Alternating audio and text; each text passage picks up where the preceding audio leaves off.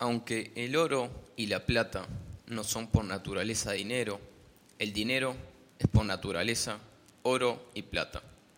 Karl Marx.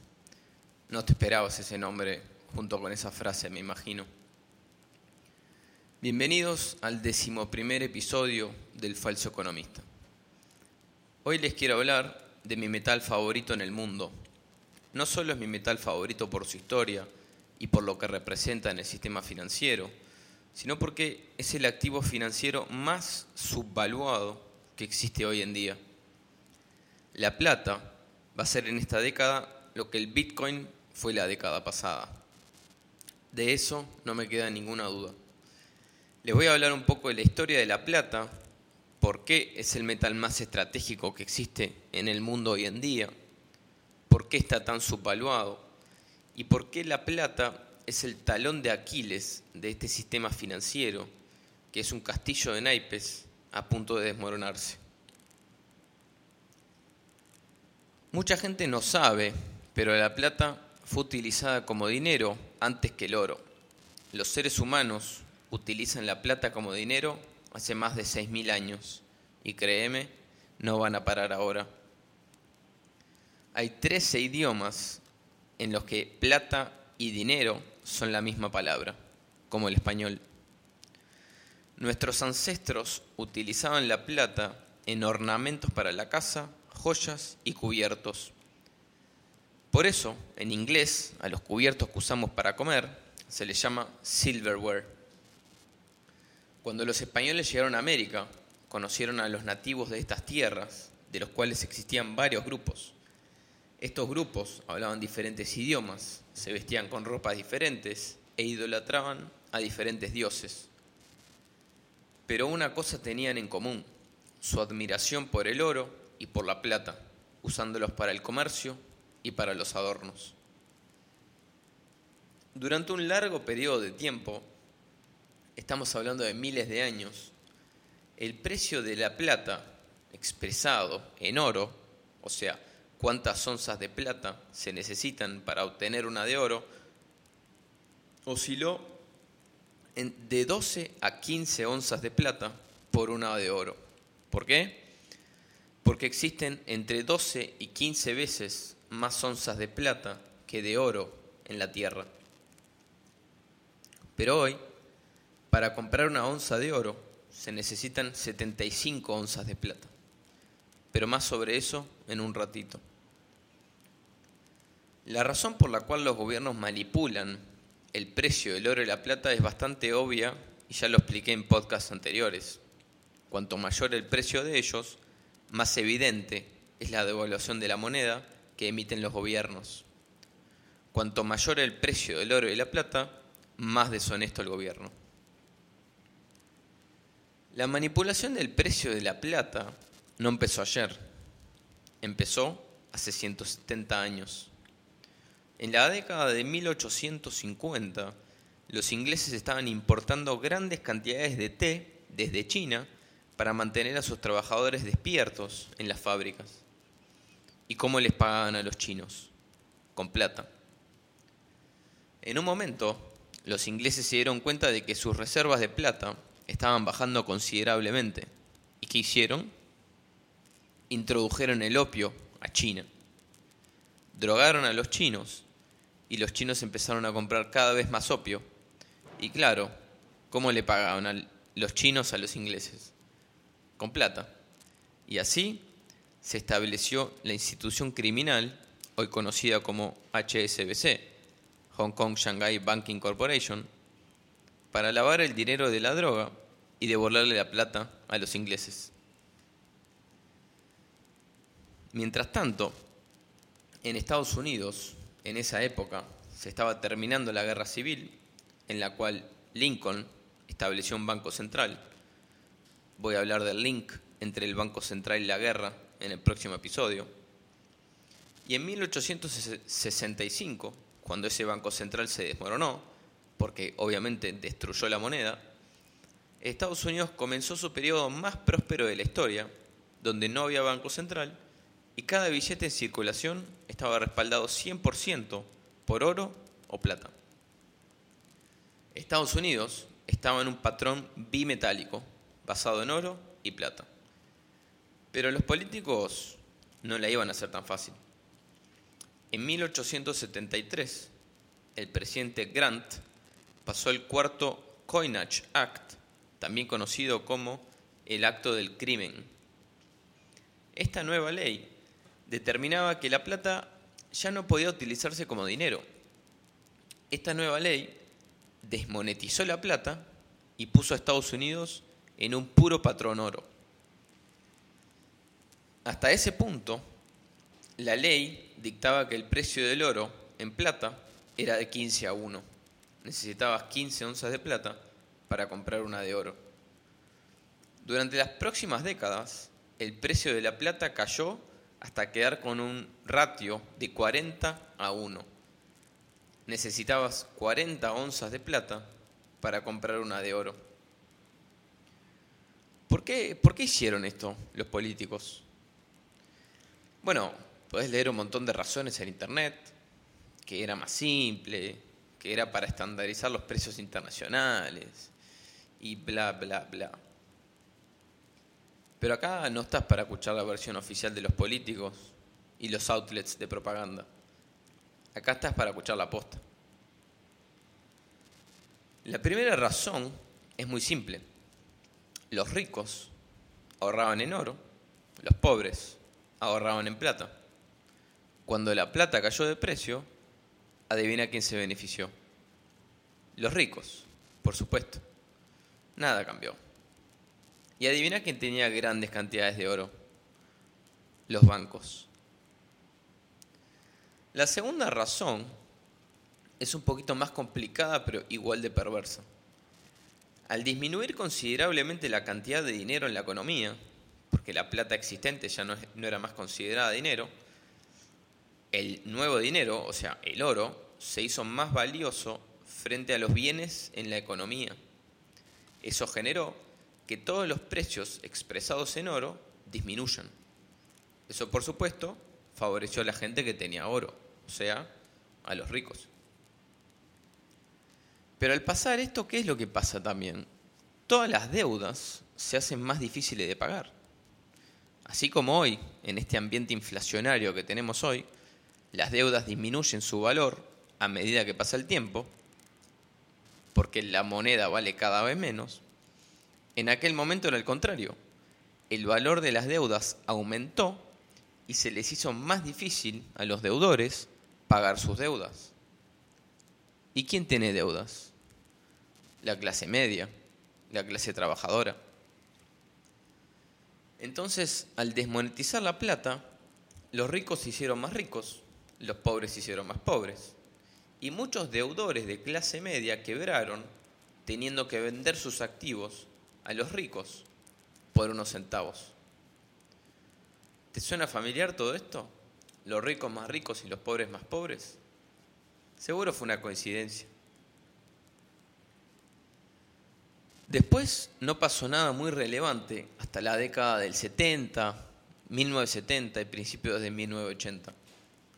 Cuando Estados Unidos sacó al mundo del patrón oro, los precios del oro y la plata se dispararon, por supuesto. La razón de esto ya lo expliqué en el episodio 8. El precio de la plata se fue de un dólar y medio la onza en 1971 hasta 48 dólares en el 1980. Probablemente ustedes nunca escucharon hablar de los hermanos Hunt, H-U-N-T. Los hermanos Hunt eran unos hermanos millonarios que entendían la estafa del papel moneda y entendían que la plata debía valer mucho más del precio en el que estaba. Entonces compraron 100 millones de onzas de plata física y otros 100 millones de onzas en contratos futuros, esperando que la plata aumentara de precio. Cuando la plata llegó a 48 la onza, el COMEX, Commodities Exchange, que es una organización criminal donde se comercian los contratos futuros de commodities, tuvo que hacer algo porque si no la plata iba a seguir subiendo y el dólar hubiera desaparecido tal como lo conocemos hoy. Entonces el gobierno intervino y determinó que no se aceptaban más órdenes de compra de plata, solo órdenes de venta. Y la gente dice que vivimos en un libre mercado. O sea, el gobierno abiertamente prohibió a la gente de comprar plata y claro, el precio colapsó. Los hermanos Hunt fueron a juicio y tuvieron que pagar multas millonarias.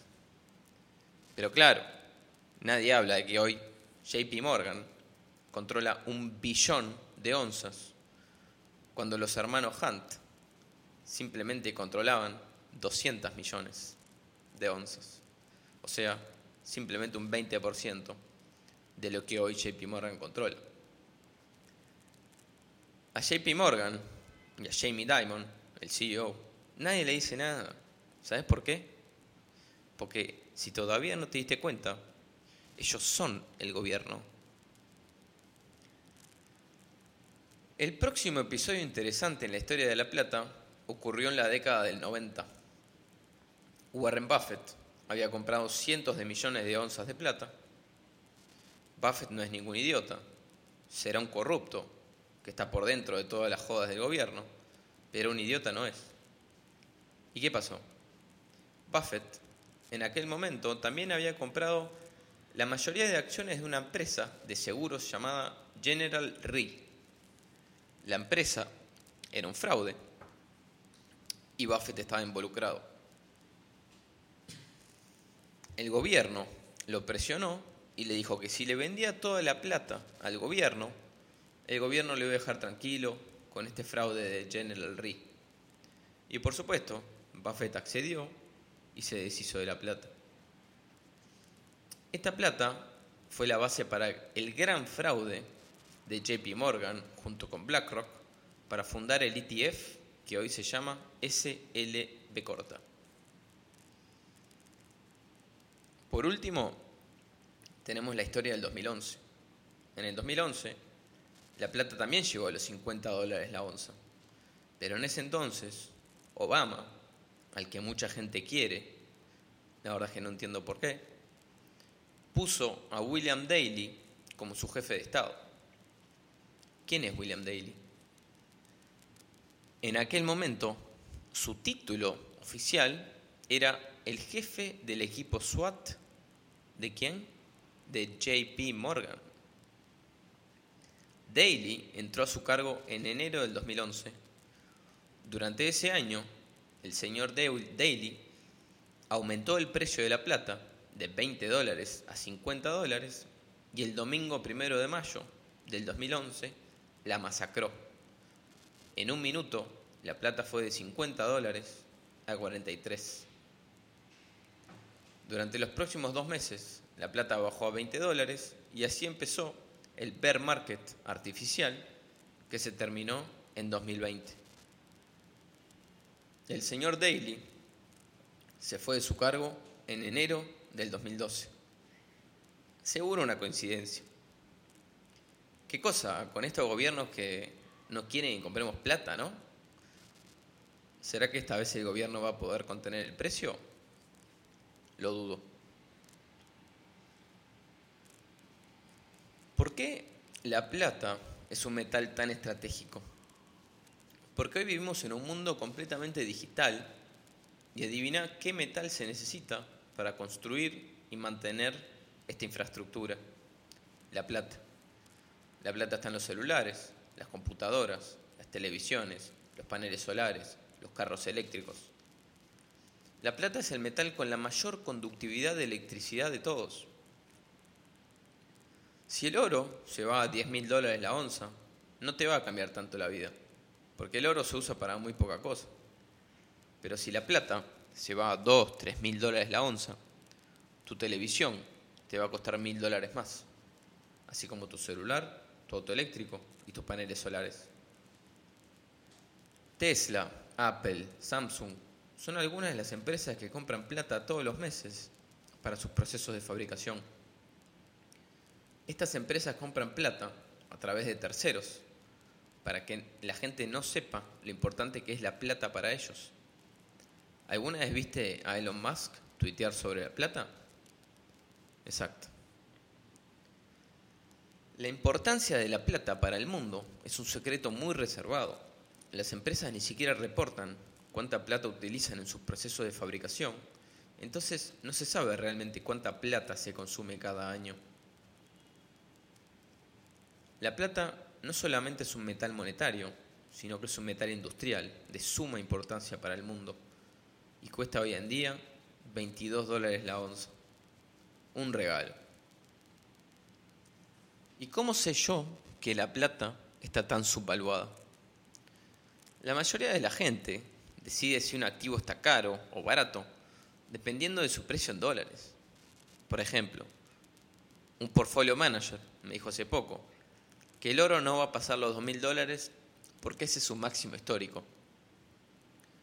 Su error en el razonamiento es mirar al dólar como su punto de referencia. ¿Cómo vas a medir el valor intrínseco de un activo en una unidad de la cual cada vez hay más? En este caso, el dólar. Uno tiene que medir la evaluación de un activo contra otro activo real. El dólar es simplemente un papelito de color del cual cada vez hay más. A ritmo de 3 millones por segundo como mínimo. Por ejemplo, ¿querés saber si el oro está caro o barato? Lo comparas contra el Dow Jones o el S&P 500, lo comparas contra el mercado inmobiliario, lo comparas contra el petróleo o contra la cerveza, no contra el dólar. Entonces, ahí puedes llegar a la conclusión de que, por ejemplo, el oro está caro frente al petróleo, pero barato frente al mercado inmobiliario. No estoy diciendo que ese sea el caso, simplemente es un ejemplo. Si utilizamos esta lógica para ver si el oro y la plata están baratos, podemos mirar al oro contra el Dow Jones. En el 1980, el Dow estaba en 800 puntos y el oro en 800 la onza. Por lo tanto, tenían una relación de 1 a 1. Por supuesto que ese fue en extremo. En ese caso, el oro estaba caro frente al Dow Jones. Hoy esa relación es de 20 a 1. Precisas 20 onzas de oro para comprar el Dow. Si uno mira la gráfica de esta relación en el tiempo, puede ver que solamente durante la burbuja .com del 2000 el Dow Jones estuvo más caro que esto. Por lo tanto, podemos concluir que el oro está muy subvaluado con respecto a la bolsa. Yo espero que en esta década esta relación se invierta y quedemos en una relación de 0.5 a 1, es decir, que el oro se va a valorizar 40 veces frente a la bolsa con una onza de oro vas a poder comprar el Dow Jones dos veces. Y si el oro está subvaluado, ¿qué decir de la plata? Durante los 2000 años anteriores, a 1873, el ratio de oro y plata osciló entre 12 y 15. Es decir, necesitabas entre 12 y 15 onzas de plata para comprar una de oro. Hoy esa proporción es 75 necesitas 75 onzas de plata para comprar una de oro. Solamente basado en ese dato podemos ver que la plata está increíblemente subvaluada frente al oro. Pero esto no termina ahí, porque en aquel momento la plata no se consumía, se utilizaba como dinero, se utilizaba en adornos o cubiertos. Pero no es que se consumía la plata, en cualquier momento se podía derretir y acuñar como una moneda o un lingote. Pero hace ya varias décadas que venimos consumiendo la plata. Lo ponemos en cantidades chicas adentro de los celulares, televisiones, autos, paneles solares. Anda a recuperar esa plata. No existe más. Tendrías que ir a un basurero, agarrar la basura de la tecnología descartada, abrir, remover la plata, etc. Es demasiado caro. Esa plata ya no existe más. Entonces esa proporción de 15 a 1 ya no refleja más la realidad. La realidad tendría que reflejar más un 8 a 1 o un 5 a 1, porque cada vez hay menos y menos plata. Hay gente que dice que esa proporción va a llegar a 1 a 1, o sea, que la plata se va a multiplicar por 75 frente al oro. Y acordate que el oro está barato. Entonces tenemos un oro que está mega barato frente a la bolsa y una plata que está hiper barata frente al oro y que cada vez se consume más en este mundo tecnológico y digital. Si en el año 80 la plata llegó a 48 dólares la onza, ¿cuántos trillones de dólares se imprimieron desde el 80? La respuesta, infinitos. Pero no, vos seguís comprando bonos de United Airlines que te pagan 5 al año, menos que la inflación. La plata es el talón de Aquiles de este castillo de naipes que se está a punto de desmoronar. ¿Por qué? Para suprimir el precio de la plata, acordate que alguien tiene que estar inflando la oferta, o sea, vendiendo plata futura que no tienen y tampoco tienen cómo conseguir. Alguien está posicionado short muy fuerte en contratos de plata. Esa institución es probablemente Bank of America o Citibank. Cuando la plata se vaya a 50, 100, 200 dólares la onza, esas instituciones van a quebrar porque no van a poder entregar la plata que vendieron. Y si un banco se va, se van todos. En el oro pasa lo mismo, pero la diferencia es que el oro es un mercado mucho más grande. Se necesita mucho más capital para mover ese mercado. Pero el mercado de la plata es diminuto. Algún millonario de cripto puede comprar toda la plata disponible para la venta y todavía le sobraría dinero. Cuando Warren Buffett compró plata en los 90, compró alrededor del 10% de la oferta mundial de plata. Y en el balance sheet de Berkshire, su empresa, aparecía debajo de la categoría misceláneo, representando solamente el 2% de los activos totales de la empresa. Se necesita muy poco dinero para mover este mercado, porque es muy chico. Nadie sabe cuál es el valor real de la plata. ¿Dos mil dólares la onza? ¿Diez mil? ¿Cien mil? Nadie sabe. Lo que sí se sabe es que una vez que pase de 50, su máximo histórico, ya no hay parámetros. Es tierra de nadie. Ese día está más cerca de lo que la gente piensa. ¿Por qué te pensás que JP Morgan acumuló un billón de onzas de plata física? ¿Qué son? ¿Giles? ¿Por qué te pensás que todas las grandes instituciones están comprando plata física mientras a vos te venden los ETFs y contratos futuros? Esas instituciones venden contratos futuros de plata, tiran abajo el precio y después acumulan la plata física. ¿Me entendés?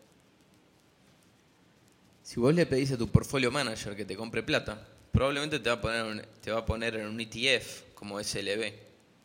Lo que esa persona no sabe es que eso es una estafa destinada a gente que no sabe lo que hace. La mejor manera de comprar plata física y guardarla fuera del sistema bancario es a través de Kinesis. Voy a poner un link en la descripción del episodio para que vean qué es Kinesis. Si estás escuchando esto, probablemente te perdiste del Bitcoin. ¿Vas a ser tan gil de perderte la de la plata? El trade más fácil de la historia. Seguime en mi Instagram, el falso bajo economista. Como siempre, muchas gracias por su atención y nos vemos la próxima.